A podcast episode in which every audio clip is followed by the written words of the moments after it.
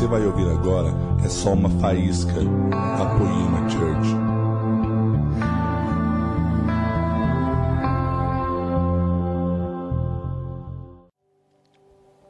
Queridos, então, eu gostaria que você abrisse as Escrituras em Efésios capítulo 1.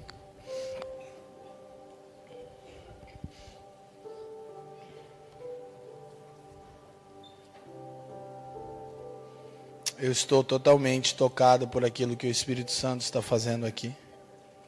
Estou sujeito ao que ele quer fazer entre vocês. E quero poder servi-los com exatidão nessa manhã. Gente, uh, Efésios capítulo 1, quando se encontraram, digam sim. Uh, se eu posso dar uma dica para vocês, e isso eu sempre faço com os meus amigos, a dica é que você leia, isso é só para essa semana, dez vezes a carta aos Efésios e a carta aos Colossenses. Para quê? Para que você possa internalizar tudo que eu vou falar manhã e noite. Tudo tem como fundamento essas duas cartas. São pequenas epístolas, Efésios tem seis capítulos, Colossenses tem quatro, são dez capítulos. Eu queria que você, até o outro domingo, lesse dez vezes essas duas cartas. Tudo bem? Podemos fazer isso? Sim? Então, para que você possa internalizar, nós falamos ah, sobre muitas coisas, mas basicamente eu quero hoje iniciar o pensamento sobre a vontade de Deus e tem muitas coisas poderosas, algumas eu vou passar bem rapidamente por elas, porque vocês têm sido bem fundamentados na palavra, mas eu quero dar algumas chaves de entendimento para vocês, tá ok? Eu, eu quero já abençoá-los com o espírito de sabedoria e revelação, a fim de que os olhos de vocês sejam abertos para ver a real esperança da vossa vocação. Eu vivo por essa palavra. Eu tenho uma só. Ela é extensa, ela é enorme. Talvez daria muita coisa, mas é uma só. Efésios capítulo 1, Paulo começa a saudar a igreja. E Paulo está saudando os santos de Éfeso e ele diz assim no versículo 3: Bom, bendito Deus e Pai de nosso Senhor Jesus Cristo, o qual nos abençoou com todas as bênçãos espirituais nos lugares celestiais em Cristo, como também nos elegeu nele antes da fundação do mundo, para que fôssemos santos e irrepreensíveis diante dele em amor, e nos predestinou para filhos de adoção por Jesus Cristo, para si mesmo, segundo o beneplácito de Sua vontade, para louvor da glória de Sua graça, pela qual nos fez agradáveis a si no amado, em quem temos a redenção pelo Seu sangue, a remissão das ofensas, segundo as riquezas da Sua graça, que Ele fez abundar para conosco em toda sabedoria e prudência. Pausa aqui Ontem eu falei que uma das maneiras de interpretar o propósito eterno de Deus é que o Pai procura uma, o Pai procura uma, o que nós somos para o Pai? Uma família. Diga, o Pai procura uma família. O Filho procura uma, e o Espírito procura uma. Diga, família para o Pai, esposa para o Filho, habitação para o Espírito. Efésios sustenta essas três declarações, Efésios 2:19, Efésios 5:27, Efésios 2:22. Família para o pai, esposa para o filho, habitação, morada para o espírito. Mas eu quero ainda dar uma declaração e de novo eu quero insistir que essa palavra, ela é mais do que apenas um ensino consistente do propósito eterno, porque de fato é, mas ela é a palavra que tem feito uma mudança interior no meu coração, nos meus amigos em Curitiba, em todos os nossos conservos do Pacto Nacional, a rede que trabalhamos no Brasil, e eu fui radicalmente mudado por esse entendimento há muitos anos atrás. E eu quero abençoá-los com isso, mas é só uma introdução, eu vou tentar fazer isso em alguns minutinhos para que você guarde uma verdade poderosa. Paulo sempre quando sauda as igrejas, ele passa a falar da natureza da igreja. Uma das estruturas da carta aos Efésios é que a carta aos Efésios fala sobre a natureza, a vida e a vocação da igreja. Diga natureza, vida e vocação. Então, nesse primeiro momento, ele está saudando os santos e está dizendo quem nós somos em Cristo Jesus diante do Pai, mas ele já inicia a carta, essa é a mais mística e poderosa de todas as epístolas de Paulo. Ele inicia ela tão alto, há uma briga teológica sobre a autoria de Efésios, porque ela é a única carta paulina que não trata de nenhum problema. Ela não trata de nenhum pecado que estava ocorrendo nessa igreja, nessa região. Então, alguns chegam a dizer que ela é uma carta escrita após a morte de Paulo, com a linguagem de Paulo, porque ela usa uma linguagem muito alta. Mas para mim a resposta é simples: ela é a coroa de Paulo. Provavelmente uma das suas últimas, se não sua última epístola um homem amadurecido pelas marcas do sofrimento, deixou esse depósito de riqueza, que foi a epístola que ele enviou aos santos que estavam em Éfeso, pastoreados pelo seu principal filho espiritual Timóteo. E ele já começa a dizer: Bendito Deus e Pai de nosso Senhor e Yeshua, o Messias, que nos abençoou com toda sorte de bênção espiritual nos lugares celestiais. Sabe, não passe pelas Escrituras lendo os textos apenas com uma mente mística, no sentido negativo, pejorativo sem buscar entender como ele nos abençoou em Cristo nos lugares celestiais. E como se não bastasse, se isso não fosse muito fácil de compreender, Paulo, no versículo 4, complica um pouco mais. E ele diz: Ele também nos elegeu nele antes da fundação do mundo, para que fôssemos santos e irrepreensíveis diante dele em amor. Aqui uma chave. Por que a necessidade do lugar secreto e por que a necessidade das salas de oração, como trabalhamos em Curitiba com o altar coletivo? Porque tudo aquilo que você é, você é diante dele. Você já parou para pensar numa coisa rapidamente, ainda insistindo com esse chamamento para o lugar secreto? Eu vou trabalhar isso mais à noite. Mas você já parou para pensar por que Yeshua diz: Tu, porém, quando e não se? Tu, porém, quando orardes? Tu, porém, quando jejuardes? A propósito, o Sermão do Monte fala de cinco atividades daqueles que vivem no reino: orar, jejuar, dar servir e abençoar os inimigos. Essas são as cinco atividades da comunidade no reino. Eles oram, jejuam, ofertam, servem e abençoam os inimigos. Quando Yeshua fala sobre oração, ele diz: Tu, porém, quando orares, entra no teu quarto. Querido, Deus não é onipresente, sim ou não? Onipresente não quer dizer que ele está em, todo, que ele está em todos os lugares, sim ou não? E por que você precisa entrar no seu quarto? Simples, é porque você e eu não somos onipresentes. O que você quer dizer com isso? Que quando você entra no seu quarto, ou numa sala de oração, como temos em Curitiba, um lugar totalmente consagrado para Ele, você está dizendo agora exclusivamente: eu vou passar tempo com você, porque você está em todos os lugares, mas eu não, e esse é o lugar que eu preparei para te encontrar. Deus ama lugares de encontro, ok? Mais ainda, uh, eu quero que você uh, compreenda o que Paulo vai desdobrando. E ele fala que Deus nos abençoou em Cristo, nos elegeu nele antes da fundação do mundo, com toda sorte de bênção espiritual nos lugares celestiais. Querido, como Deus fez isso? Se você continua lendo toda a carta, que agora não é a nossa intenção, você vai chegar no capítulo 5, no verso 22 ao 32, e Paulo está explicando o que ele disse na saudação da carta, falando sobre a natureza da igreja. Ele começa a falar sobre uma relação conjugal, matrimonial. Ele diz: Mulheres, sujeitai-vos aos vossos maridos, como a igreja está sujeita a Cristo. Maridos, amai as vossas esposas como Cristo amou a igreja e a si mesmo se entregou por ela. Aí ele diz assim: para a purificar com a lavagem de água e a santificar. Diga, se purifica com água, se santifica com sangue. Essa é a ideia do sacerdócio levítico, tá ok? Se purifica com lavagem de água, se santifica com derramamento de sangue.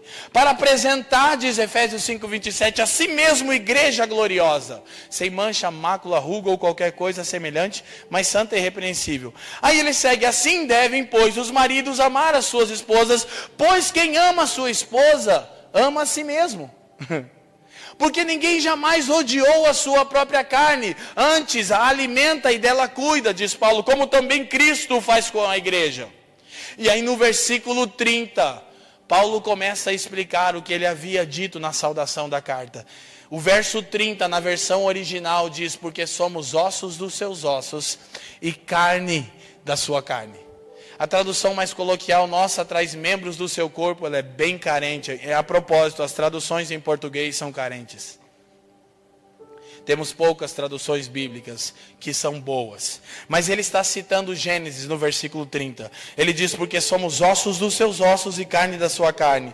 E de repente você está convencido que Paulo está dando conselhos práticos para um casamento, e a intenção dele não é essa, embora isso possa ser extraído do texto. Então no verso 31 ele diz assim: Por isso deixará o homem pai e mãe, unir-se-á a sua mulher, e ambos serão uma só. Verso 32 ele diz: Grande é este mistério. E aí você pensa, uau, que mistério grandioso a Fran se submeter ao Leandro, como a igreja está submissa a Cristo. Uau, que mistério grandioso o Leandro amar a Fran, como Cristo amou a igreja. E ele diz: não, eu, porém, estou me referindo a um mistério que envolve Cristo e a igreja. Leandro, o que você está tentando nos dizer? Eu acredito que uma das mais altas declarações e revelações do Evangelho de Deus. O que Paulo faz? Ele diz: Você quer saber como Deus nos abençoou em Cristo nos lugares celestiais e nos elegeu nele antes da fundação do mundo? Antes que o mundo fosse criado? Então você precisa ir para Gênesis. Por isso ele cita dois textos de Gênesis. E aí, quando você vai para Gênesis, no capítulo 1, você se depara com Deus criando todas as coisas e terminando a, a, coroa da criação com o homem. Do verso 26 ao 28, vocês conhecem, diz que Deus intentou criar o homem à sua imagem e semelhança, e a imagem de Deus ele os criou. E o verso 27 é muito claro, diz: Homem e mulher os criou. E o verso 28 diz: E os abençoou. É uma benção plural. Só que quando você continua a sua leitura, Leandro, Adão, o homem, está sozinho. E Gênesis capítulo 2 inicia com o mandato que Deus dá ao homem de ordenar a criação. E deixa eu te falar algo sobre a sua vocação. Ela sempre está relacionada a você conhecer o propósito de Deus. Ela nunca é um fim em si mesmo, não é o que você está fazendo, mas é o que ele faz em você enquanto você cumpre a missão e o que você se torna para ele. Calma, eu já vou te explicar. Sempre que Deus chama um homem, ele primeiro o batiza com os seus sentimentos. Ninguém nessa geração será usado por Deus sem sentir o pulsar do seu coração. Essa é a razão porque estamos numa casa de órfãos porque ele é um pai para os órfãos. Salmo 68. Agora escute, e o Brasil, espiritualmente, é uma nação de órfãos. Mas esse é um assunto para outro dia. Agora escute, por favor. Só para você entender, Deus dá a ordem, Ed, para que Adão nomeie todas as coisas, e Adão passa a nomear e ordenar todas as coisas, e no reino, a declaração das palavras é muito importante. O salmista disse no Salmo 116, 10: Cri, por isso falei. Muitas coisas não funcionam porque nós falamos crer em algo, mas nossa confissão é diferente. Ele diz: "Cri, por isso falei", ou seja, você fala daquilo que você acredita, então fale de acordo com os oráculos de Deus. Agora, escute, então Adão está nomeando a criação, e no final do dia ele está exausto e ele descobre o que Deus queria que ele descobrisse. O que ele descobre? Quando Deus chega na viração do dia, o papai chega na viração do dia. Ele gosta de vir para essa terra na viração do dia. Ele vai voltar para essa terra na viração do dia. Quando as trevas da grande tribulação cobrirem a terra, é quando o papai vai voltar para casa. Deixa eu te falar uma coisa que à noite você vai entender. A igreja está ansiando a volta de Jesus, mas Jesus anseia a volta do pai para a terra. Na mesma intensidade que nós desejamos que Jesus volte, ele deseja que o pai também venha. Isso é bem explicado em toda a doutrina neotestamentária. Mas escute. Então Adão diz: Pai, eu terminei o que você me mandou, foi fantástico, foi lindo. Eu chamei o pescoçudo de girafa e aquele trombudo ali de elefante. E o pai disse: Uau, mas por que você está com essa cara de triste? Ele disse: Eu descobri uma coisa. E o pai disse: Sério? O que foi que você descobriu, filho? Eu estou sozinho. Não tem ninguém semelhante a mim. Tudo que você criou é belo, mas eu não posso ter comunhão com ninguém, porque não há ninguém semelhante a mim. Aí eu acredito que o pai olhou para Jesus e falou: "Tá dando certo". Agora ele está sentindo a mesma coisa que nós sentimos quando pensamos em criá-lo. Não, eu acho que você não entendeu. Agora ele sente o que nós sentimos quando pensamos nele. Nós o criamos para comunhão, porque não havia ninguém semelhante a nós. E isso Deus faz com os profetas de uma forma mais radical e intensa. Ele manda que Isaías ande com as nádegas de fora e com os pés descalços por dois anos. E por que Deus eu deveria fazer isso? Diz Isaías. Deus diz porque eu estou me sentindo envergonhado pelo meu povo.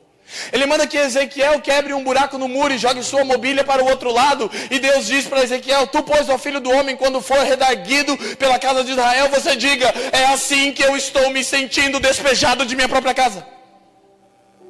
Ele manda que Oséias case com a meretriz Gomer, ela o trai, ele manda ir atrás, e várias vezes, e Oséias diz: Deus, por quê? Ele diz: Porque eu me sinto como alguém que casou com uma meretriz. Deus não usa ninguém que não é batizado primeiro com os sentimentos do seu coração. Queremos falar de justiça? Algumas semanas atrás recebemos uma criança recém-nascida com 56 queimaduras de cigarro no seu corpo. Mas não é problema nosso, né? Sabe, a igreja evangélica brasileira precisa de um choque de realidade. Porque o entretenimento está roubando, está entorpecendo as nossas mentes. Eu gosto de dizer que o entretenimento evangélico, ele anuncia um Cristo genérico e uma cruz ortopédica. O Cristo é genérico, custa menos, mas faz o mesmo efeito. E a cruz se adequa a, se adequa a você. É a cruz do Deus entende. Ah, Deus entende, né? Não, ele não entende. Quantos aqui me entendem, digam sim. Quantos ainda estão felizes? Gente, então rapidamente. Então o pai diz: Adão, filho, você trabalhou o dia inteiro, cara, dorme um soninho. Tá cansado. Sabe o bem quando está com sono, ele está me assistindo, ele fica chato. E Adão dorme um soninho, um profundo sono. E o que que o pai faz? Tira uma das suas costelas, abre o lado dele e forma a mulher. Escuta isso. A palavra hebraica é banar, significa continuar construindo ou completar a edificação. A mulher é a melhor parte do homem. E é por isso que Paulo diz que a mulher é a glória do marido em 1 Coríntios 11, 7. Agora, então Adão está ali, o pai formou Eva. E onde ele tinha abençoado ela? Porque no verso 28 de Gênesis 1 diz: E os abençoou. Deus abençoou a mulher quando ainda ela estava em Adão. Meu Deus. E Paulo está dizendo, ele nos abençoou em Cristo nos lugares celestiais antes da fundação do mundo. Tudo que uma mulher é, ela é no seu homem. E a glória de qualquer homem é o que sua esposa se tornou. Agora, por favor, escute. É mais alto o que eu estou falando. Então, quando uh, uh, o pai forma Eva, ele acorda Adão e diz: Filho, acorde. E Adão desperta do seu sono e diz: Uau! Olha só, o que, que o homem diz para a mulher? A mesma expressão que aparece em 5,30 de Efésios, ele diz: Uau! Esta sim, agora sim eu posso ter comunhão, porque ela é osso dos meus ossos e carne da minha carne. Agora escute algo. Esse casal protótipo do plano de Deus cai e é expulso do jardim. Milhares de anos passam e aquele que é chamado por Paulo de, em 1 Coríntios 15, 45, de o último Adão, também agora está no jardim, mas o jardim está caótico. E ele está reordenando o caos, por quê? Porque ele veio procurar uma esposa. E ele passa pelas pessoas e alguns dizem: Eis aí uma adúltera. E ele começa a chamar pelo nome certo. Ele diz: Não, não é adúltera, é matéria-prima para se tornar a minha noiva. Olha aquele bandido, drogado, mentiroso. Não, não, não. Isso é matéria-prima para ser a minha esposa. E ele passa a chamar tudo pelo nome certo, mas no final do seu ministério, ele diz: Pai, está consumado mas eu não encontrei ninguém semelhante a mim. Aí o pai diz: Filho, dorme um soninho.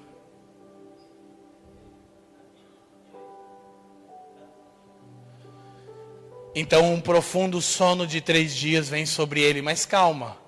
O pai fala para um soldado romano, ele diz: Ei soldado, eu preciso de você abra o lado do último Adão, eu vou edificar uma esposa para ele. E o que sai quando o soldado abre as suas costelas? Água que purifica, sangue que santifica. E vem um profundo sono sobre o último Adão. Dura três dias, mas quando ele desperta do seu sono, ele olha e diz: Uau, esta sim é ossos dos meus ossos e carne da minha carne, e será chamada igreja porque foi tirada de mim. Bendito seja o Senhor. Agora, onde está a coisa gloriosa? Bom, isso é glorioso por si só, mas a coisa eu acho que mais gloriosa ainda é que eu disse que tudo que uma mulher é, ela é no seu homem. Agora você precisa abrir um texto poderoso, é uma bomba atômica. Gênesis capítulo 5. Mas você tem que marcar Efésios, porque eu preciso voltar lá. Porque novamente isso era para ser uma pequena introdução. É verdade. Vocês vão me conhecer, vocês vão descobrir que nunca é brincadeira quando eu estou falando isso, é verdade. Quantos ainda estão felizes?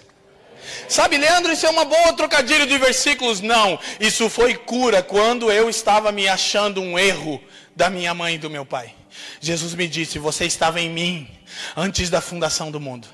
Assim como Eva foi abençoada quando estava em Adão, você foi abençoado quando estava dentro de mim.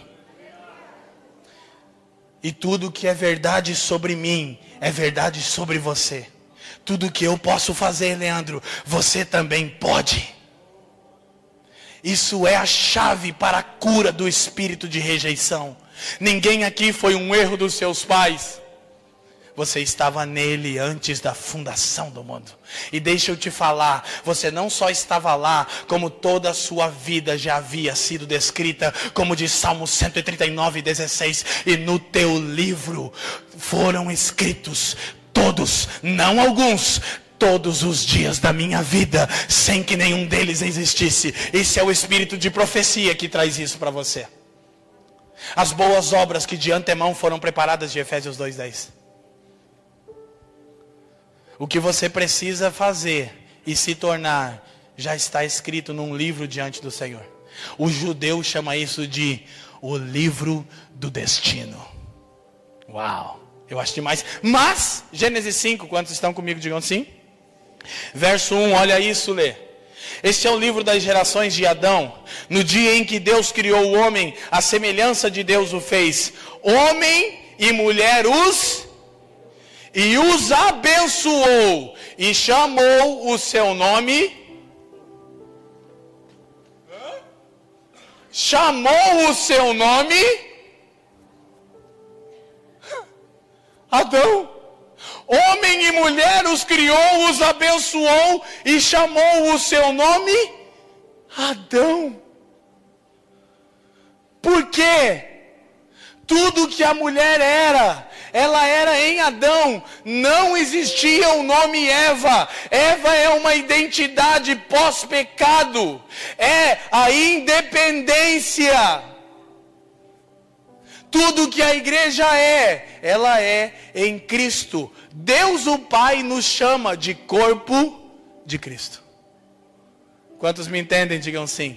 Mas isso é só a introdução da saudação de Paulo à igreja. Volte em Efésios capítulo 1, por favor. Rapidamente. Efésios capítulo 1, quantos estão comigo? Digam sim. Isso é poderoso. Então, eu de fato espero que, espero que o Espírito possa colocar essas palavras no interior de cada um dos meus irmãos aqui e curar qualquer espírito de rejeição com o poder do Espírito de adoção. Agora Paulo continua, ele está falando sobre esse plano eterno. Olha o que ele diz agora no versículo 9 de Efésios 1. Descobrindo-nos o mistério da sua vontade. A vontade de Deus era um mistério por muito tempo, segundo o seu beneplácito que propusera em si mesmo, de tornar a congregar em Cristo todas as coisas na dispensação da plenitude dos tempos, tanto as que estão nos céus como as que estão na terra. Então, agora macro, e a gente volta para olhar de forma detalhada. O propósito de Deus, de forma macro, qual é, Leandro? É tornar, a unir em Cristo todas as coisas. O que são todas as coisas? Todas as coisas celestiais e todas as coisas terrenas. Quando? Na dispensação da plenitude dos tempos, na forma que ele administra o seu plano. Mas, por favor, preste atenção. Qual é o plano eterno de Deus? Fundir de novo céus e terra. Sabe qual é o problema? Que nós temos uma mente influenciada pelo gnosticismo e a filosofia de Platão. Nós cremos que céus e terra são lugares diferentes e não são. Por isso que tudo que é dito sobre a igreja em Efésios é dito que ela é em Cristo diante do Pai nos lugares celestiais. À noite nós vamos trabalhar melhor esse conceito e vai ficar muito claro à medida que o Espírito nos permita, mas por favor me acompanhe.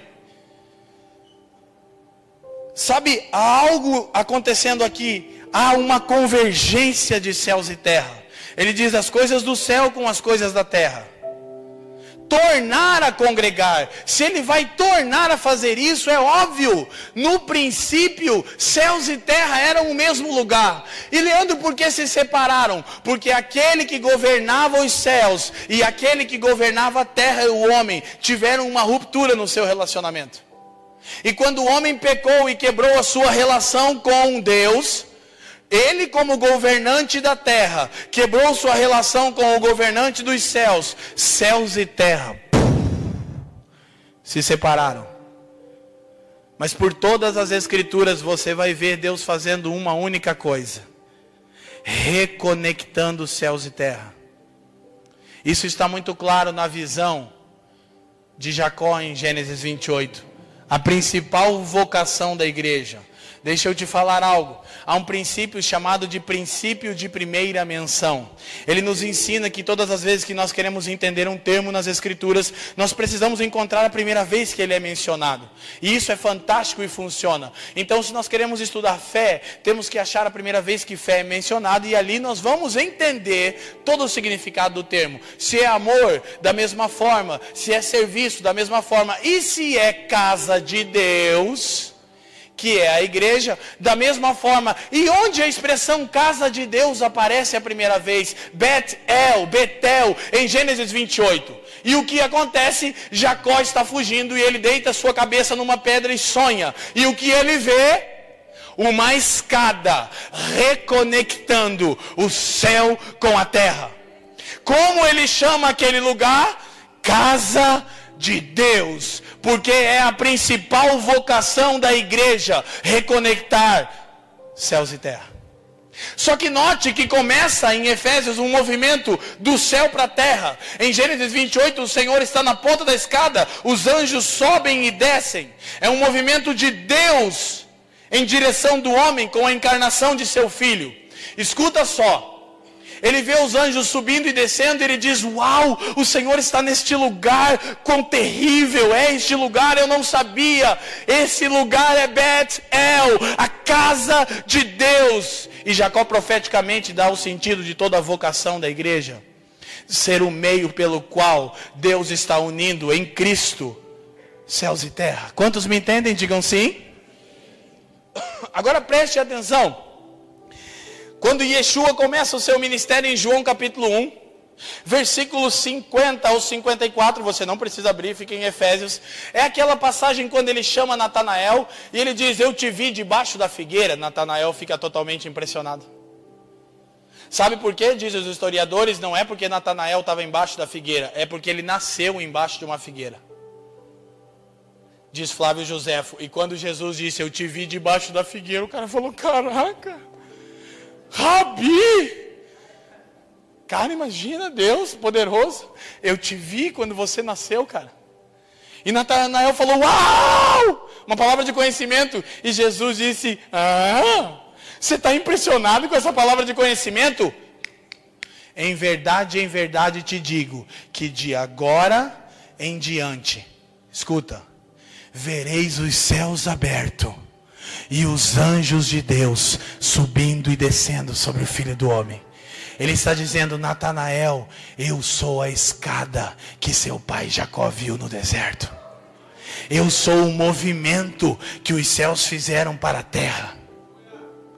De agora em diante, os céus se abriram no batismo de Jesus e não há registro no Novo Testamento que tornaram a se fechar. Não existem céus fechados sobre a igreja.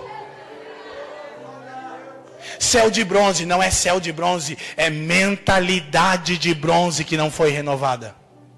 Abre os céus, ele já abriu. E qual é o nosso papel? Aumentar a abertura. Para quê? Para que ele possa vir. Apocalipse começa com uma pequena abertura, é só uma porta.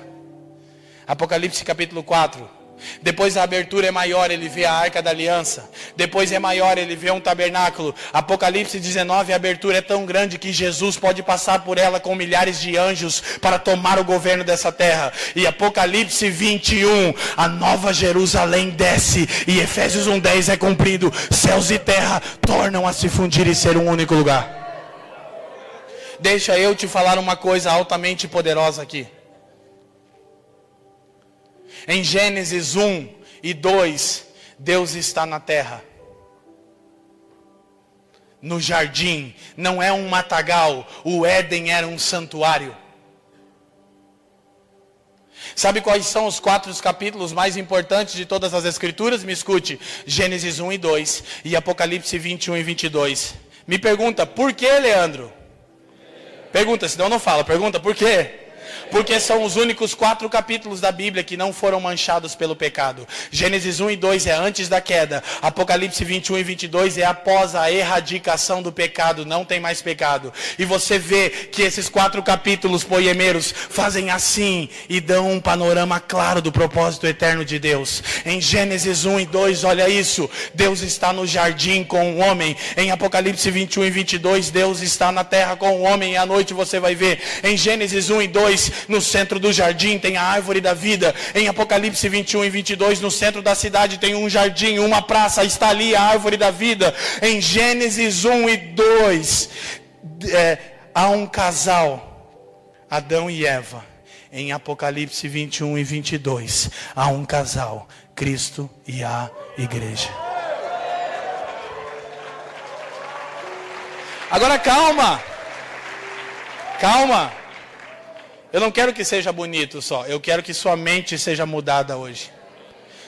E que a teologia escapista de que eu vou botar meu rabinho no meio das pernas com medo do anticristo e morar no céu e a terra que se exploda seja destruída de vez no nosso meio. Por quê? Porque nós. Meu Deus.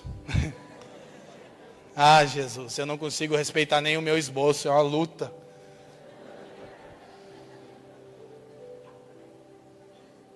Porque nós somos o meio pelo qual Deus está fazendo isso, tendo o seu filho como sumo sacerdote e cabeça. Esse é o papo da noite. Tá bom? Isso aqui é só a introdução. Agora eu vou começar a pregar. Glória a Deus. Agora abrem Colossenses capítulo 1 rapidamente. Tudo tem que ser muito rápido. Plá, plá, plá, plá. Meu Jesus. Para agora. Agora. Não deu.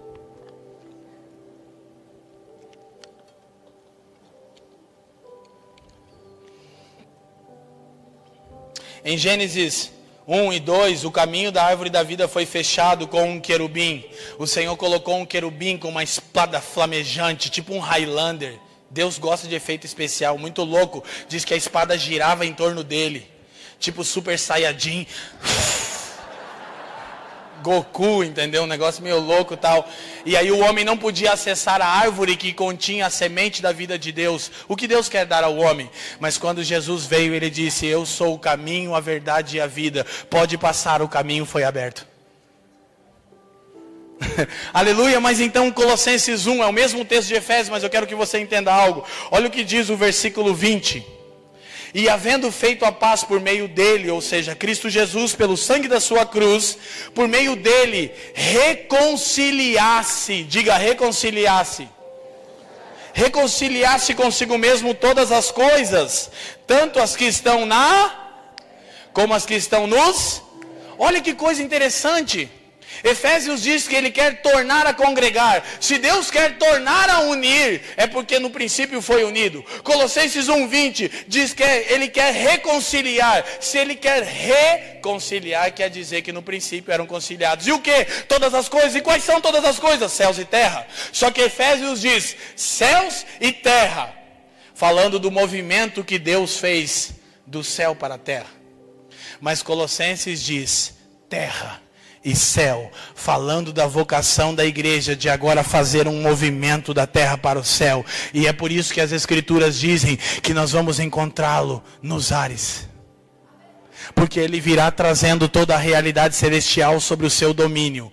E nós, como o seu corpo, a igreja, teremos todas as coisas debaixo dos nossos pés, que na verdade são os pés de Cristo, e nós traremos toda a ordem criada sobre o governo dele, e nele todas as coisas serão unidas de novo.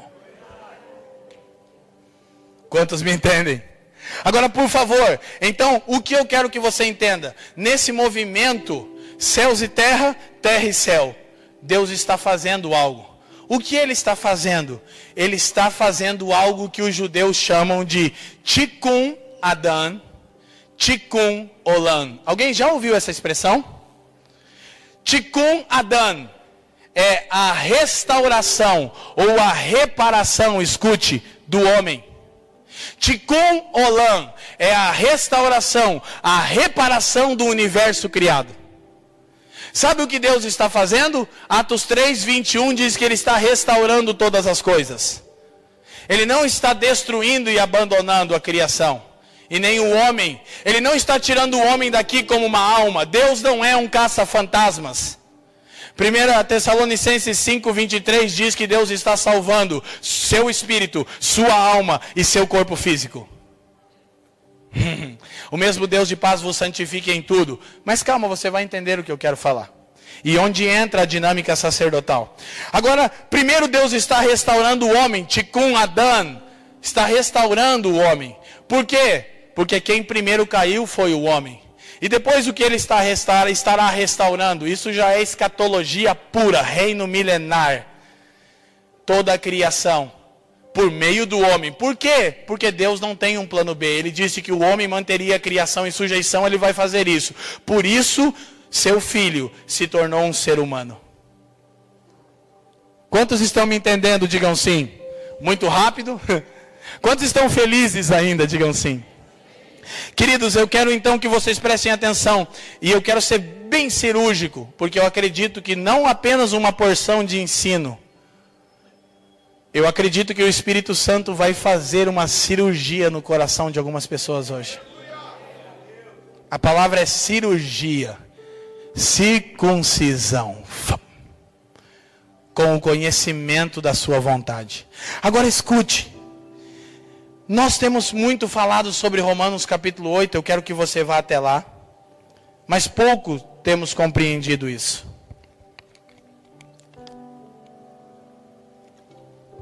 Por favor, abra sua Bíblia. Em Romanos 8. Outra dica importante que eu poderia dar é leia Romanos 8, 9, 10 e 11 50 vezes esse mês. Aleluia. Então, olha só, o capítulo inteiro é poderoso, eu vou logo para o que eu quero. Eu quero que você veja o que Paulo diz no versículo 16. O próprio Espírito testifica com o nosso espírito que somos filhos de Deus. Só que a expressão é técnon, nós somos crianças de Deus, nós nascemos de novo, aleluia, precisamos nos desenvolver. Deus não está procurando bebezinhos, Ele quer filhos maduros, ruiós. Jesus não pode se casar com um adolescente de Cantares 8. Agora escute, e se nós somos filhos, somos logo herdeiros, também verdadeiramente herdeiros de Deus e cordeiros de Cristo, se é certo que com Ele padecemos, para que também com Ele sejamos glorificados. Porque para mim tenho por certo que as aflições do tempo presente não são para se comparar com a glória para onde iremos. Aleluia! Hã? Glória a Deus? Não, peraí, você está com uma Bíblia aí? Não são para se comparar para a glória com a glória para onde estamos indo. Amém? Não, não, não, não, não, não, não, não faz comigo. Olha para sua Bíblia, não faz isso. Para de dizer amém para tudo que você escuta de uma plataforma. Leia a sua Bíblia. Desculpa ler, momento chatice. Porque as aflições do tempo presente não são para se comparar com a glória que em nós há de ser revelada. Guarda isso que você já vai entender. 19. Porque a ardente expectativa da criação aguarda ansiosamente a manifestação dos ruiós de Deus, dos filhos maduros. Há texto tão gastado. Ah, modinha evangélica, de novo. Mas o que esse texto está dizendo? Sobre esse processo de Deus restaurar quem somos e restaurar a criação por meio de nós e da nossa vocação. Deixa eu te explicar uma coisa. Olha o que diz o versículo 20. Quantos estão comigo? Digam sim. Porque a criação ficou sujeita à vaidade, não por sua vontade, mas por causa daquele que a sujeitou. Quem sujeitou a criação à vaidade, à inutilidade, foi o homem, o governante da criação. 21. Na esperança de que também a mesma criação será libertada, não abandonada enquanto os crentes correm para o céu com medinho. Ela será libertada da servidão da corrupção para a liberdade da glória dos filhos de Deus. Agora escute, porque sabemos que toda a criação geme, diga geme, e está juntamente com dores de parto até agora. O que Paulo está dizendo? Que a criação entende o que o pai está fazendo, Lê. O que o Pai está fazendo? Ele está restaurando quem somos. O Espírito testifica que nós somos filhos. Mas nós precisamos nos tornar maduros, ruiós, por meio dos sofrimentos, das aflições de Jesus. Porque se padecemos com Ele, com Ele nós seremos glorificados, nós seremos revestidos de glória, Ele nos dará um corpo como o corpo de Jesus. Para quê? Para sujeitarmos a criação, para que Deus tenha a sua vontade de Gênesis cumprida. Domine, pois, o homem sobre toda a criação. Quantos estão comigo? Digam sim. Mas primeiro ele precisa restaurar quem nós somos, a nossa identidade. De filhos, tanto tem sido falado sobre isso, agora eu vou avançar um pouco. Eu quero que você entenda. Ele nos dá uma missão que não é um, um, fim em si mesmo, porque não é sobre aquilo que fazemos ou falamos, é a respeito daquilo que precisamos nos tornar.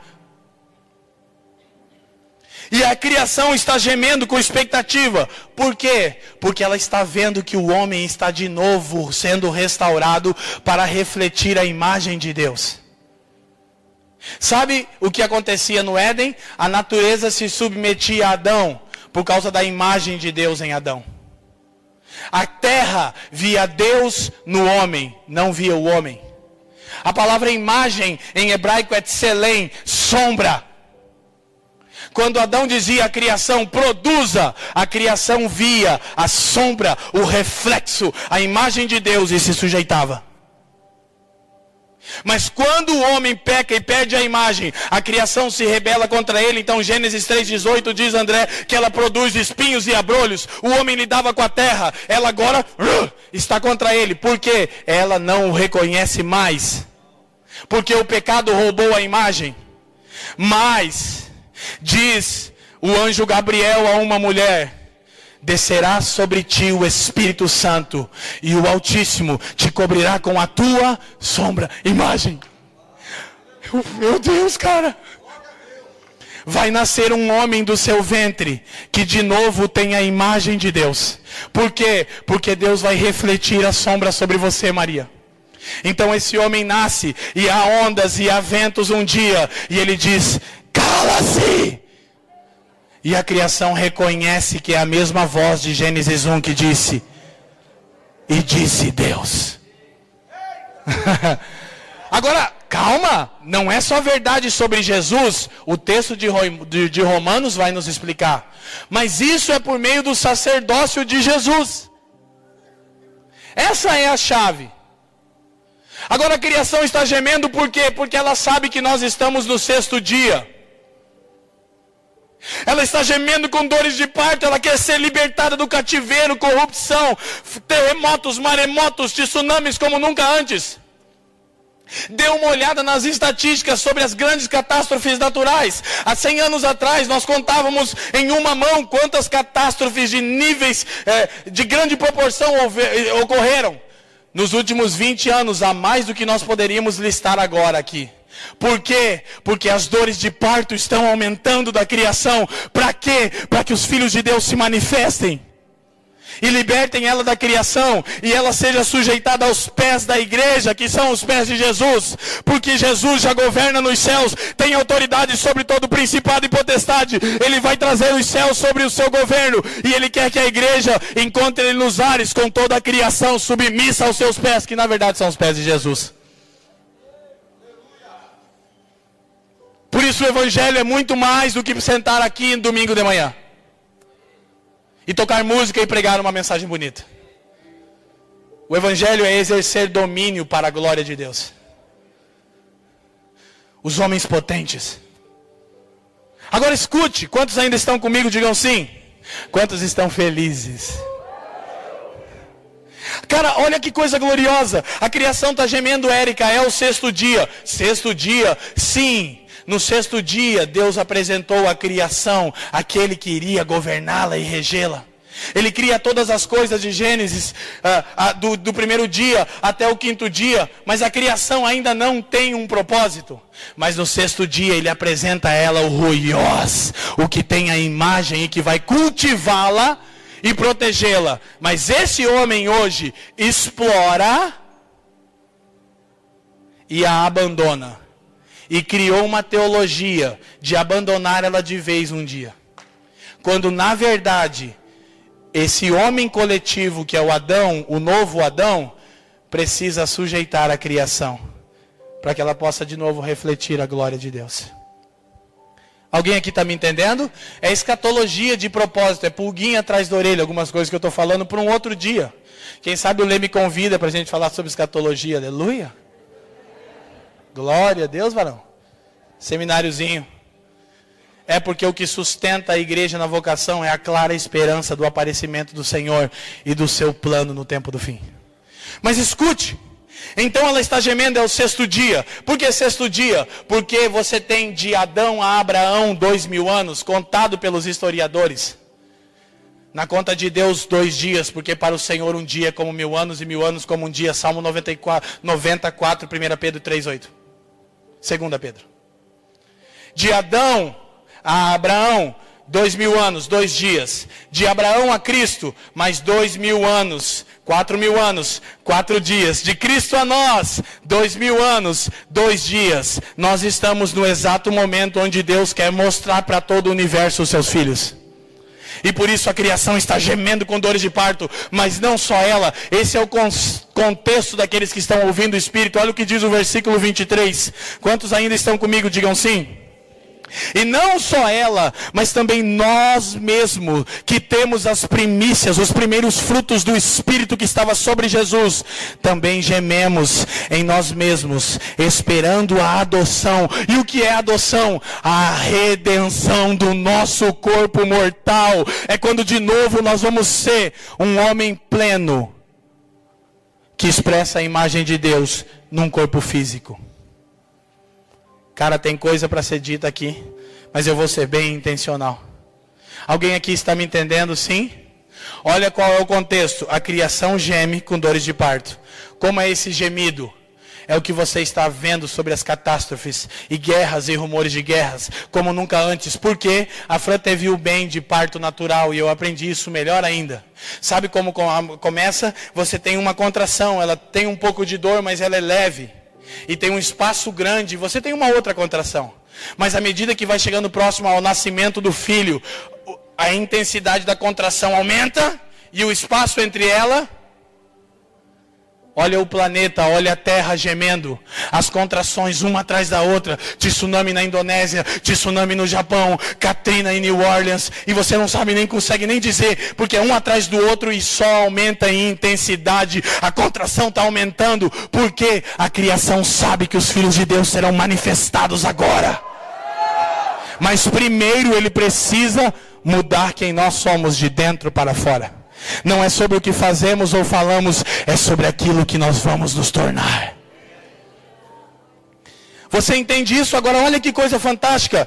Olha o versículo 26. E da mesma maneira também o Espírito ajuda nas nossas fraquezas, porque não sabemos o que havemos de pedir, como convém, mas mesmo o Espírito intercede por nós com com gemidos inexprimíveis. Olha só o que Paulo diz: que perto da consumação do plano de Deus, a criação estaria gemendo. Os filhos que já entendem o propósito e têm as primícias do Espírito estariam gemendo. E o Espírito Santo também estaria gemendo. Com muito temor eu quero falar Cuidado com o entretenimento. O Pai está chamando um povo para gemer com a criação e com o seu espírito. E tem gente só querendo lugarzinho confortável e palavrinha de autoajuda. Não, ele quer colocar em você um gemido pelos órfãos. Ele quer colocar em você um gemido pelos moradores em situação de rua. Ele quer colocar em você um gemido pelas prostitutas de Taubaté. Você pode gemer ou você quer se sentir bem no domingo? Porque Ele está chamando um povo para gemer. Um povo que tem dores de parto. Sabe, a criação geme, os filhos de Deus gemem, o Espírito Santo geme e os evangelhos querem fazer festinha com cantorzinho gospel. Por favor. Por favor. Por favor. Minha oração nessa manhã é que Ele dê um batismo de gemido para cada um de nós aqui. Sabe o que fazer quando Ele vem, André? Gemer. Foi o que Ele fez comigo quando Érica orou. Ele disse: Você sabe o que fazer, né, Leandro? Eu quero te batizar com lágrimas. Eu quero te dar um gemido por milhares de jovens que estão se perdendo. O que fazer quando ele vem? Gemer. Sabe, Deus batizava os profetas com um único clamor. Mas isso nós vamos falar na noite. Eu estou com tanta vontade de falar agora. Mas eu tenho muitas coisas importantes também. Não fica tranquilo, vem à noite. Você não pode perder hoje 19 horas. Uma grande invasão de milagres o mais poderoso milagre, sua mente ser radicalmente renovada. Olha só, olha só, para experimentar a vontade de Deus. Chega de ouvir sobre a vontade de Deus. Aqueles que deixarem as suas mentes serem renovadas pela palavra. Eu disse pela palavra. Vão parar de ouvir a vontade de Deus e vão experimentá-la. Vão provar a boa, perfeita e agradável vontade de Deus. Como? Primeiro, Deixa sua mente ser renovada. Segundo, André, se apresenta como um sacrifício vivo. Pausa Paulo constrói sua teologia explicando que na primeira aliança tinha um templo, sacerdotes e sacrifícios. Na nova aliança, nós somos o templo, nós somos os sacerdotes e nós somos o sacrifício. Ok, mas tem uma única mudança importante. Nunca se oferecia um sacrifício para Deus vivo, porque Deus preservava o sofrimento do próprio animal. Você primeiro matava o animal e também porque nenhum animal iria desejar ser sacrificado. Mas ele está procurando sacrifícios vivos. Sabe o que é um sacrifício vivo? É aquele que vai voluntariamente para o altar. É aquele que não precisa ser coagido, não precisa ser constrangido pelo líder de adoração. Não precisa ouvir uma palavra para ofertar. Ele é um sacrifício vivo. Ele voluntariamente sobe no altar de Deus e diz: Queima-me com teu fogo. Sacrifício vivo é aquele que vai voluntariamente para o altar. Quantos aqui me entendem? Digam sim. Agora escute, nós vamos para a nossa reta final. Como tudo isso está acontecendo, Leandro? Por meio do sacerdócio. Olha, nós lemos em Romanos 8, 18. As aflições do tempo presente não desvirtue, elas não podem ser comparadas com a glória que em nós há de ser revelada. Agora abra Colossenses. Por favor, faça isso todos comigo, Colossenses capítulo 3. Meus amigos poderosos tangedores, Fabiano e Jaqueline Crenque, é de novo, gravaram um álbum chamado Céus e Terra. A expressão do que nós somos em Curitiba, eles têm uma canção chamada Fixa os Olhos, que é Colossenses 3, é demais, é altamente poderoso. É Bíblia. Sabe o que nós estamos fazendo? Salmo 119, 54. Os teus estatutos são os meus cânticos. Nós temos cantado a palavra e não as nossas vontades. Quantos me entendem? Digam sim. Colossenses capítulo 3. Se já ressuscitastes com Cristo, buscai as coisas que são de cima. Cara, esse cara me constrange, né? Pega a capa.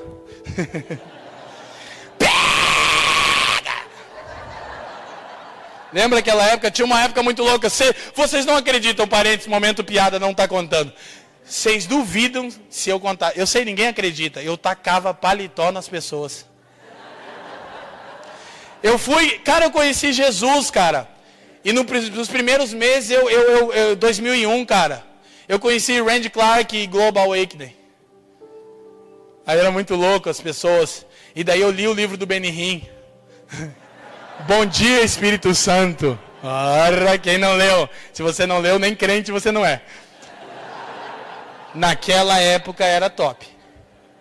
Mas, aí tacava paletó, daí um dia eu falei, ah, quero ver como é que é. Aí eu, ah, pega! não dava em nada. Eu, pega, pega, miserável. De Deus.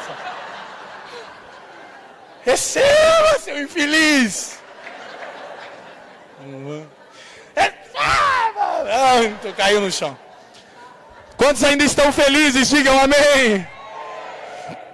Vamos lá então. Aleluia. Colossenses capítulo 3, verso 1. Quem está comigo, diga assim. Portanto, se já ressuscitastes com Cristo, buscai as coisas que são de cima, onde Cristo está assentado à destra de Deus. Pensai nas coisas que são do alto e não nas que são da terra, porque já estáis mortos e a vossa vida está escondida com Cristo em Deus. Meu Deus, a sua vida ainda não se manifestou, ela está escondida com Cristo em Deus. Há uma nova vida, um novo tipo de vida. Você está se tornando um novo tipo de pessoa. Nós gostamos de chamá-los de The X-Men pessoas com poderes especiais. Eu já escolhi, eu sou o Logan. Fabiano Pereira, do nosso presbitério, é o Charles Xavier. Ele sabe o que acontece com as pessoas. Ele olha para mim e fala: Vieira, eu vi dentro dele. Eu sei o que ele está pensando. Oh, meu Deus. Mas também tem os X-Men do mal. Cuidado, tem o Magneto. Tem que cuidar com o magneto. Mas, versículo 4, quantos estão comigo? Digam sim. Quando Cristo, que é a nossa vida, se, se manifestar, então também vós vos manifestareis com Ele na glória. Aleluia! Não, não, não. Você está lendo sua Bíblia? Então vocês se manifestarão com Ele na glória? Em glória. Glória não é um lugar para onde estamos indo. Glória é o resultado daquilo que estamos nos tornando. A imagem e semelhança de novo. Tudo novo de novo. Calma se você ainda não está convencido. 1 João capítulo 3.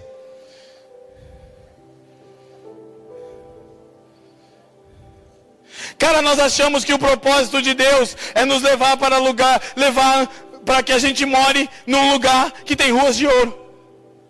Sabe o que isso revela? Nossa avareza, nossa cobiça. Ah, muros de diamante. Cara, muito melhor do que ruas de ouro e muros de diamante é ser como Jesus. Muitos anos atrás, eu no carnaval agora tive a honra de novo de encontrar um dos meus mentores, mesmo sem me conhecer, ele foi um deles, Antônio Cirilo. E eu me lembro de um DVD chamado Encontro de Avivamento Igreja Batista da Lagoinha, explodindo de graça. E eu ouvi o Cirilo dizer: no céu pode ter ruas de ouro, muro de diamante e portão de pérola, mas se Jesus não estiver lá, lá eu não quero estar. E ele veio assim. Aí eu descobri que Jesus vai estar na terra. Está lá em Apocalipse 21. Então eu quero estar onde Ele está. 1 João capítulo 3, quem encontrou, diga assim. Verso 2: Amados, agora somos filhos de Deus, e ainda não é manifestado o que havemos de ser, mas sabemos que quando Ele se manifestar, seremos, seremos semelhantes a Ele, porque assim como é, o veremos. Segura. Lá no texto de Romanos eu não fui até lá, mas no final a gente só lembra do versículo 28. Diz porque sabemos que todas as coisas contribuem para o bem daqueles que amam a Deus. Ah, ah. Não, não, não, não, não, não. E daqueles que foram chamados segundo o seu propósito. Mas o versículo 29 é mais importante e quase ninguém lembra. Porque o 28 a gente acha que é uma coisa para satisfazer a nossa cobiça. Tudo vai dar certo para mim. Não é o propósito de Deus que está em jogo. Aí no verso 29, Paulo diz: Porque os que de antemão conheceu, ele conheceu antes, antes da fundação do mundo, também os predestinou para serem conforme a imagem. Diga imagem. Imagem do seu filho, a fim de que ele seja o primogênito de uma nova raça de homens e mulheres que têm a imagem de Deus.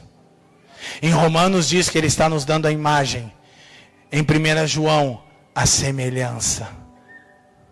Seremos semelhantes a ele, porque o veremos como ele é. Então onde está a chave em contemplá-lo agora? É o princípio da adoração, assunto da noite. Escuta. Agora, qual é a chave? Por que está nos faltando uma geração santa? Porque essa geração não tem clareza da esperança. Essa geração evangélica, ela espera ruas de ouro. Você lembra do Lima Duarte? Ouro! Alguém é dessa época? Lê assistia. Lembra da novela? Como é que era o nome da novela? Rock Santeiro. Ouro! Cara, deixa eu te falar. O alvo do propósito de Deus não é o lugar para onde iremos, nem são as coisas que receberemos.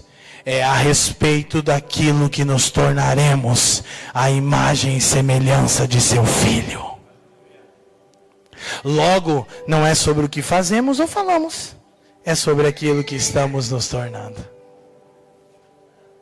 Antes de fazer, se torne.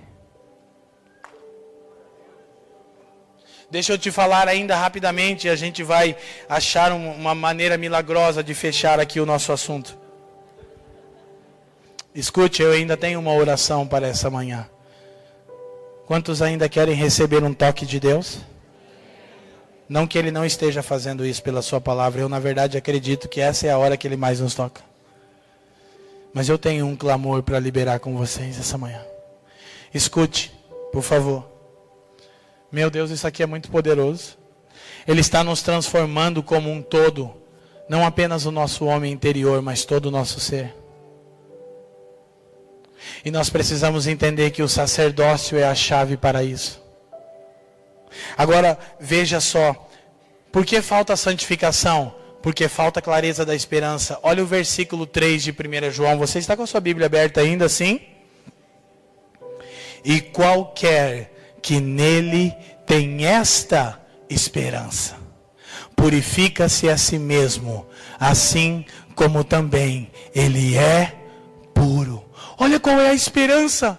Paulo chama de Efésios 1, 18 de real esperança. A esperança não é morar no céu. A esperança é ser como Jesus. E todo aquele que nele tem essa esperança, qual? A do versículo 2 de quando ele se manifestar, ser como ele. E todo aquele que nele tem essa esperança, purifica-se agora, porque no seu aparecimento ele será puro. Eu estou andando em santidade não porque é um peso, não porque eu estou me sentindo culpado, não porque eu quero ser merecedor e dizer que Deus está me devendo alguma coisa, simplesmente porque eu quero ser como Jesus no seu aparecimento. E é o Espírito Santo que está fazendo isso. Agora você precisa entender. E nós vamos fechar aqui, 2 Coríntios capítulo 3. Todos abram, por favor.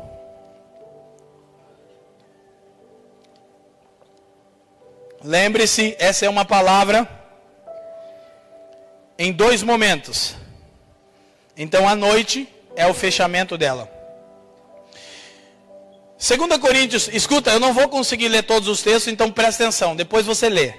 2 Coríntios capítulo 3, 4 e 5. Paulo constrói toda essa teologia que eu estou explicando.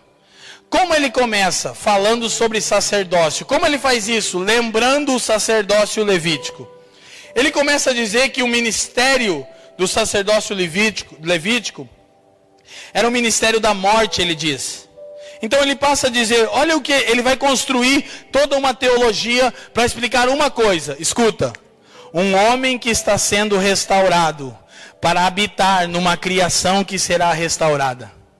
É o que ele está dizendo em 2 Coríntios 3, 4 e 5. Aí ele diz assim, no versículo 6: o qual nos fez também capazes de ser ministros de um novo testamento ou de uma nova aliança, não da letra, mas do espírito, porque a letra mata, mas o espírito da vida. E se o ministério da morte, ou seja, o sacerdócio levítico, gravado com letras em pedras, veio em glória, de maneira que os filhos de Israel não podiam fitar os olhos na face de Moisés por causa da glória do seu rosto, a qual era transitória, desvanecente, passageira. Escute, versos 8: Como não será de maior glória o ministério do Espírito?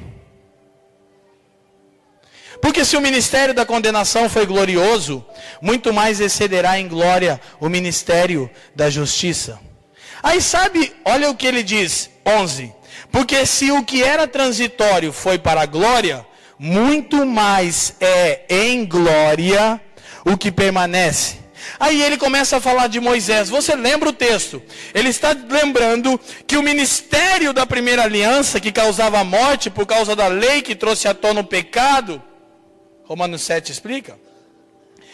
Ele já veio com glória tamanha que os filhos de Israel não podiam olhar na face de Moisés quando ele entrava na tenda do encontro. A glória de Deus, meu Deus, você tem que entender isso. A glória de Deus brilhava na face de Moisés, a imagem de Deus. E Moisés saía, olhava para uma pedra e dizia: Verta água. E a pedra não via Moisés, via Deus em Moisés e vertia água. Porque Moisés estava sendo transformado, mas muitos pensam, Paulo sim está explicando que a glória da nova aliança, do sacerdócio de todos os santos, o que ele chama de ministério do Espírito é maior e permanece. A de Moisés vinha, desvanecia, ele usava o véu para que não percebessem que a glória ia desvanecendo, mas quando ele entrava de novo na tenda do encontro, a imagem de Deus refletia no seu rosto e ele saía com autoridade para ordenar toda a criação. Ok? Mas escute. Paulo está falando que isso está operando em nós agora maior e uma glória que não está terminando, ela está aumentando. Olha o que diz ainda o versículo uh, ah, 17. Ora, o Senhor é Espírito, e onde está o Espírito do Senhor, aí há liberdade. Mas todos nós com o rosto descoberto, sem o véu que Moisés usava, refletindo como um espelho a Glória do Senhor, somos transformados. Queridos, Paulo vai usar essa palavra em Romanos 12, falando transformai-vos. Paulo vai usar aqui em 2 Coríntios 3, somos transformados. Paulo vai usar em 1 Coríntios 15, 50 a 52, nós seremos transformados. Sabe qual é a palavra grega? Metamorfos. Sabe o que Paulo está dizendo? Nós estamos nos tornando um novo tipo de ser humano. Power Rangers, hora de morfar. É isso, a palavra metamorfo. Você está se tornando um novo tipo de ser humano. Agora escute que coisa gloriosa. Somos transformados de glória em glória, ou numa glória que está aumentando na mesma, na mesma imagem como pelo Espírito do Senhor. O que ele está falando? Que se o sacerdócio levítico operava transformação em Moisés, quanto mais o sacerdócio de Cristo, o ministério do Espírito, está nos mudando completamente. Eu estou dizendo, Deus não está interessado em salvar a sua alma, Deus está salvando seu espírito, sua alma e seu corpo. Por quê? Porque ele criou um homem dessa forma e ele não tem um plano B e não deu errado, ele está cumprindo a sua vontade. Agora escute, Leandro, mas isso tem fundamentação bíblica? Só quero te lembrar. Sabe esse Moisés que a glória brilhava no rosto dele? Sabe o que a escritura diz sobre ele quando ele morreu? Deuteronômio, fica aqui, fica aqui. Deuteronômio capítulo 34, versos 6 e 7. Diz que esse cara que todo dia se expunha à glória de Deus quando exercia o seu sacerdócio, que era transitório. Os seus olhos não haviam escurecidos. Nossa, sabe o que está dizendo? Ele, com 120 anos, enxergava 100% perfeito. Por causa do seu corpo físico, que era alterado pelas ondas de glória no tabernáculo. Não só diz isso, Érica, diz que ele com 120 anos não tinha perdido o vigor. O hebraico quer dizer que ele tinha vida no seu corpo como um jovem. Ele não era um velho gagá, porque a glória estava mudando não só o interior, mas mudou o interior, fez aquele cara assassino se tornar o mais manso profeta que Israel conheceu. Isso é a glória faz. Primeiro ela te dá mansidão dentro. Ah, deixa eu só falar uma coisa. Paulo fala de mansidão. e de humildade, em Efésios 4, e Jesus também, em Mateus 11. Humildade fala de como você age, mansidão fala de como você reage. É a mansidão que mostra a sua estatura espiritual. Não é a humildade. Porque a humildade eu posso pensar, vou me fazer de humilde aqui. Humildade é como eu ajo. Mansidão é como eu reajo quando sou pego de surpresa por uma situação. Isso revela minha estatura espiritual. Aí Moisés foi se tornando manso, manso, manso, seu homem interior sendo mudado e se tornando como Jesus. Aprendei de mim que sou manso e humilde de coração, e encontrareis um lugar de descanso. É a mesma expressão que usa para o lugar onde a arca ficava o lugar do descanso da glória de Deus. O lugar onde o seu interior está sendo mudado, mas não apenas ele, escute, seu corpo físico também. É por isso que nós temos autoridade e precisamos aprender a operar num ambiente de glória, onde Deus pode limpar pessoas de enfermidades físicas. Alguém aqui está entendendo o que eu estou dizendo? Moisés tinha um corpo 100% perfeito quando morreu. Não dá nem para explicar essa morte direito. É um mistério nas Escrituras. Agora, no capítulo 4, olha o que Paulo começa a construir. A teologia da nova aliança, a restauração do homem, se desdobra na teologia da nova criação. A promessa de Deus a Israel. Agora o que nós temos que entender? Então Paulo passa a dizer: nós estamos sendo mudados, nós estamos se tornando a imagem. E aí no capítulo 4 ele diz: nós temos esse tesouro num vaso de barro. Olha só, eu tenho algo dentro de mim que é eterno, que é Cristo em mim, a esperança da glória, só que o vaso é de barro. É o assunto do capítulo 4. Deixa eu só te falar uma coisa. Olha o versículo 6 do capítulo 4. Quantos estão comigo? Digam sim.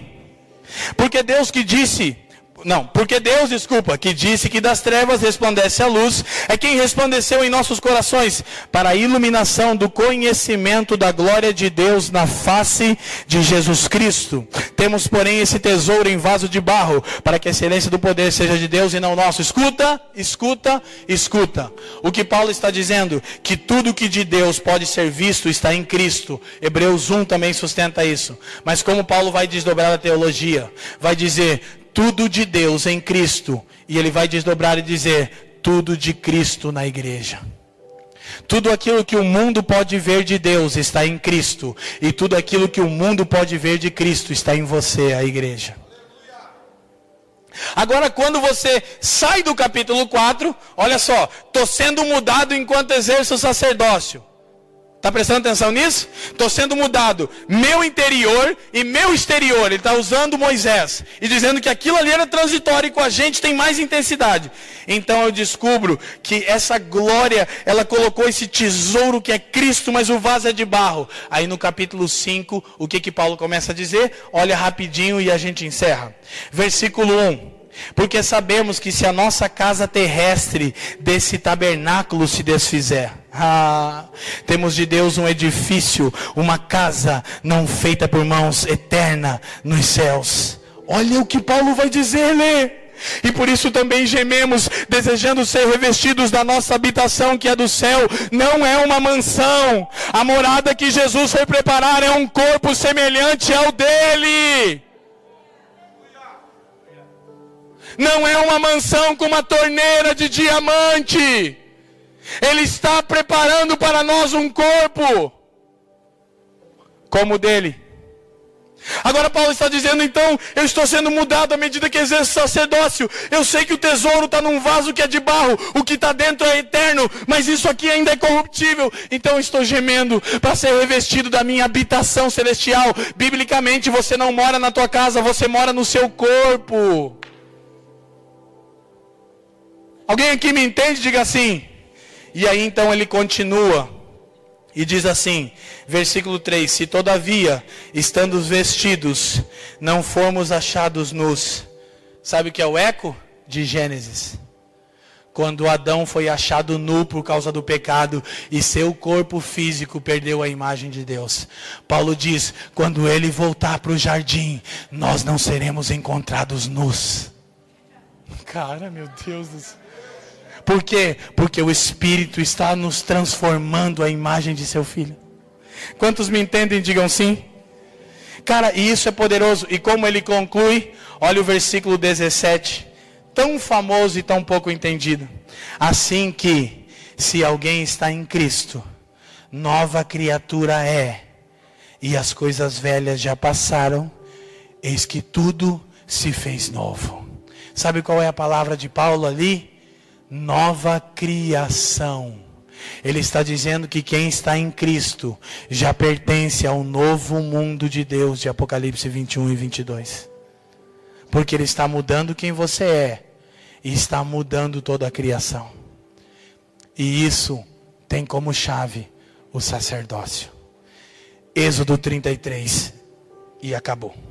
Vai dar certo, Lê. Dez minutos eu termino. Quem me dá dez minutos para encerrar, levanta a sua mão. 10, 20, 30, 40, 50, 60, 70. O povo gosta de ouvir a palavra. Tem a sua Bíblia na mão. Nós vamos ver dois versículos. Eu preciso que vocês entendam porque é o fundamento de onde eu vou pegar a noite. Êxodo 33. Moisés está no monte com Deus. Quem lembra dessa história? Quantos lembram sim? Quem sabe por que Moisés estava no monte? O que, que ele foi fazer no monte? Olha só, gente. A gente só conhece o propósito, a Bíblia, fragmentada. Aí você não entende o que Deus está fazendo, porque você até sabe textos bíblicos, mas é fragmentado. Você não tem uma visão do todo. Quantos sabem que Moisés estava no monte e pediu a glória de Deus? Quantos lembram? O que, que ele foi fazer no monte? pedir a glória? Foi su... Olha, o povo não entende. Vamos subir um monte para buscar a glória de Deus. Não foi isso. Deus falou com Moisés o que Deus queria. Porque tem duas pessoas que te levam para o cume, cume do monte: Deus e o diabo. O diabo também Jesus levou Jesus num alto monte. Para dizer: Eu vou te dar toda a glória dessa terra, ouro, prata. Sabe o que Deus falou com Moisés? A gente vai ver à noite. Ele disse: Moisés, eu tirei vocês do Egito, eu dei todo o recurso para vocês. Vocês são escravos milionários agora. Despojaram a maior nação do planeta Terra. 3 milhões de pessoas, cada pessoa milionária. Por quê? Não para você usar o recurso, é o assunto da noite. Eu quero uma coisa, Moisés constrói um tabernáculo para que eu possa habitar entre vocês, assim como era no Éden. Mas Moisés, cuidado para fazer de acordo com o modelo que eu vou te mostrar no monte. Êxodo 25, 8 e 9. Lá vai Moisés fazer o que? Pedir a glória? Não, vai pegar o desenho do tabernáculo. Ele vai perguntar como? A gente fica perguntando, Deus libera a sua glória. Nós queremos, ele diz, eu também. Está faltando uma pergunta aí. Vocês querem me ouvir? Queremos glória, queremos glória. Ele diz, ok, eu também quero liberar. Mas e o tabernáculo? Alguém quer gastar todos os seus recursos para construir o tabernáculo? Aí o Moisés sobe no monte, está lá com Deus, o povo acha que ele demora, você lembra da história? Só que Moisés entra num papo muito íntimo com Deus. E ele se empolga. Aí no versículo 17 de, de Êxodo 33, diz assim: Disse o Senhor a Moisés: Farei também tudo o que você tem dito. Ora, porque achastes graça aos meus olhos e eu te conheço pelo nome. Meu Deus, os dois estão em cima do monte, cara, nuvem tremendo. Aí Deus olha para Moisés e diz: Eu vou falar tudo que sai, eu vou fazer tudo que sai da sua boca. Meu Deus, não podia falar isso com a maioria da gente. Eu vou falar tudo que você tem dito, porque você achou graça aos meus olhos. Aí olha o que Moisés faz. Escuta, Moisés diz: Hã? Sério, tudo que eu falar você faz? Olha o que Moisés pede no versículo 18. Então ele disse: Rogo-te que me mostres a tua glória. Muito bom, muito lindo, e a gente sempre para aqui e prega esse texto e fala dele. Aí Deus diz: Não você não leu as letras pequenas do contrato. Moisés fala, Deus, você está bipolar, você acabou de dizer que ia fazer tudo o que eu falasse, e agora está dizendo não. Deus diz, é, não. Não, mas peraí, olha as letras miúdas, Moisés. Sabe por quê? Deus disse assim, Moisés, você quer ver a glória? Eu quero o tabernáculo. Você está aqui em cima do monte, teu povo já pecou, vou falar mais à noite. Você está pedindo a glória? Você quer pular processo? Eu amo você, eu conheço você pelo teu nome. Não, eu quero um lugar para habitar. Aí o que acontece? Moisés desce do monte, começa a construir o tabernáculo. E em Êxodo 40, abre lá, nosso último texto. Não, eu não tinha dito que era o último, esse é o último. Êxodo 40. Escuta isso. Final do capítulo, a gente vai ali para o versículo 33. Diz assim: Levantou também o pátio ao redor do tabernáculo e do altar, e pendurou a cortina da porta do pátio. Ponto.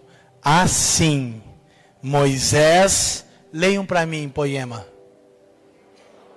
Tá, vamos todos. Assim, Moisés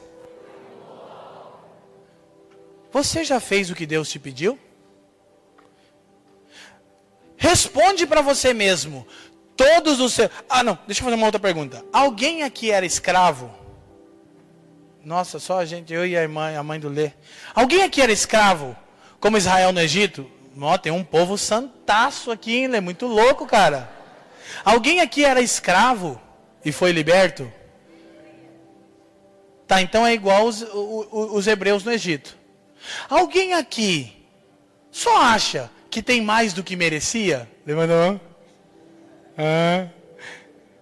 Tira o povo do Egito, dá recurso, pede o tabernáculo. Responde: Você está usando o recurso para você e pedindo a glória? Deus, nós queremos ser um povo de glória. Você está fazendo o que com o recurso que está na sua mão? Você vai trocar de carro? É isso que Deus mandou. Deus mandou você trocar de carro. Seu carro tem 5 mil quilômetros, está velho? Você vai trocar. Deus tem te abençoado. Não, não, não. Não tem pecado nisso. Mas espera aí. Onde estão aqueles que vão investir todo o seu tempo, todas as suas forças e todos os seus recursos para preparar um tabernáculo para Ele? Quero queimar, então põe tudo no altar. Fica tranquilo, eu não vou passar um envelope, eu não sou um mercenário. Alguém aqui está me entendendo, poema? Quantos querem a glória? Quantos aqui querem a glória de Deus? Quem aqui de fato quer, diga eu. Diga tempo, força, recursos. Você está empregando tudo para isso? Taubaté precisa da glória, porque quando a glória se manifesta, ela transforma a realidade ao redor dela. Nós vamos construir o tabernáculo? Porque eu quero dizer para vocês nessa manhã: vai nos custar tudo. Aí Moisés termina a obra.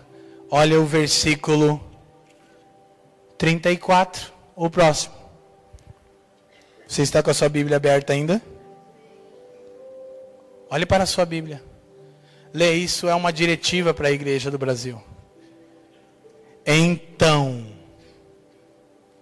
e somente então, a nuvem cobriu a tenda da congregação, e a glória do Senhor encheu o tabernáculo. Queremos glória? Deus quer o tabernáculo. Ele nos tirou da escravidão do pecado, nos deu um nome, nos deu identidade, tem nos dado mais do que merecemos. E está pedindo construam o tabernáculo, porque eu quero que minha glória habite entre vocês de novo, a fim de que tudo ao redor seja transformado pela realidade da glória. Nessa manhã eu quero fazer uma oração de responsabilidade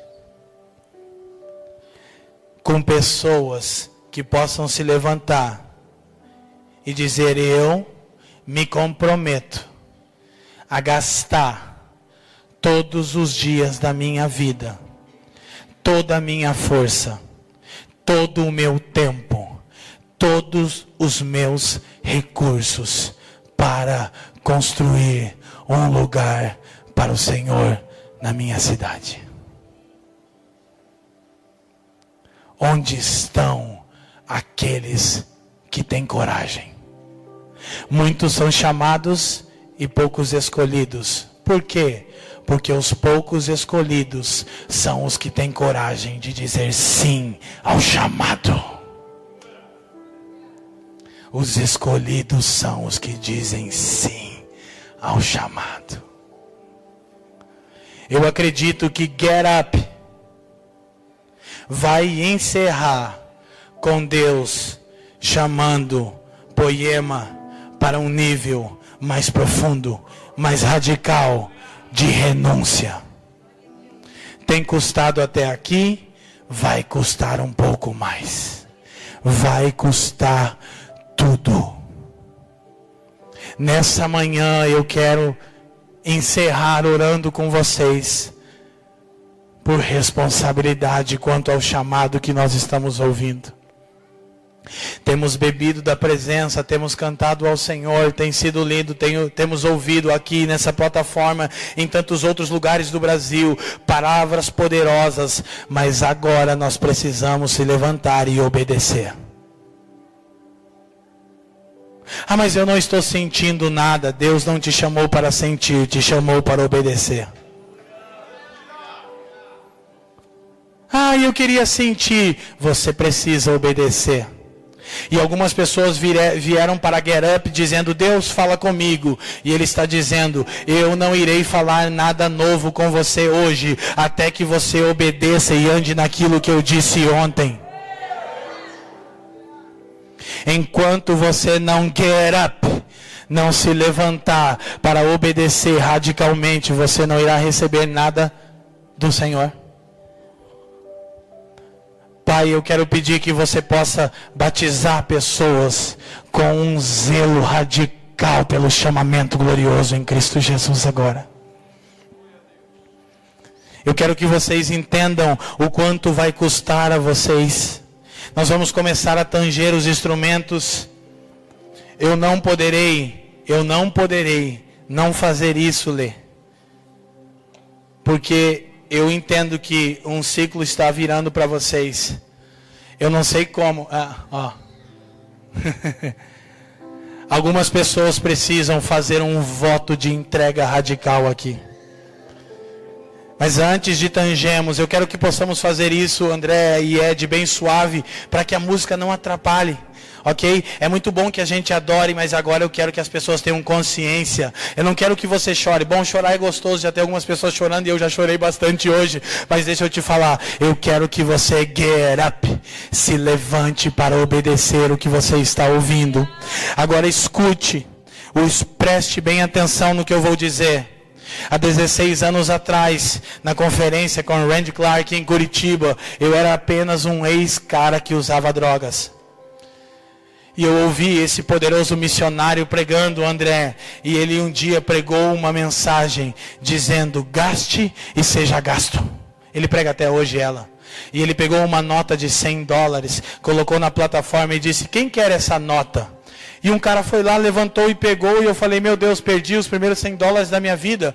Ele disse: Agora você precisa gastar até o último centavo, é seu.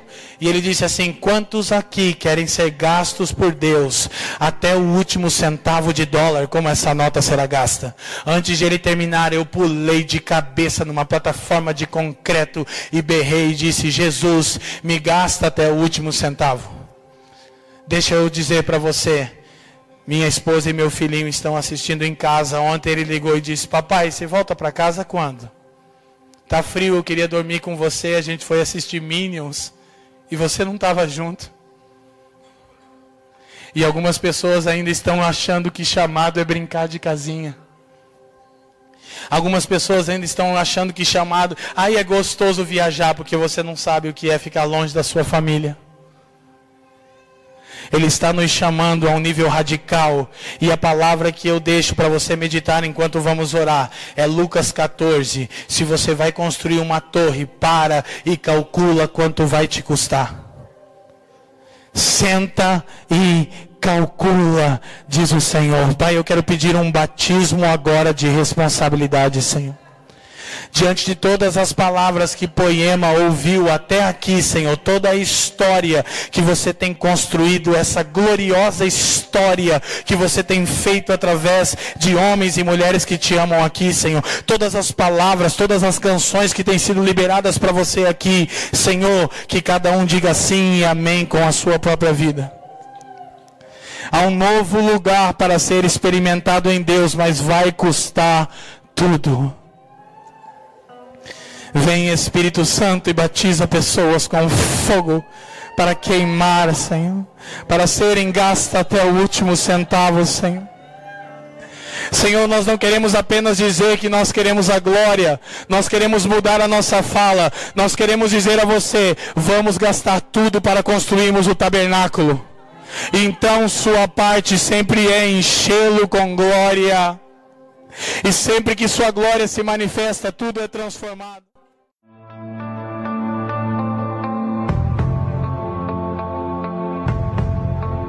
Você acabou de ouvir uma mensagem da Poema Church. Para mais informações, acesse o nosso site poema.com.br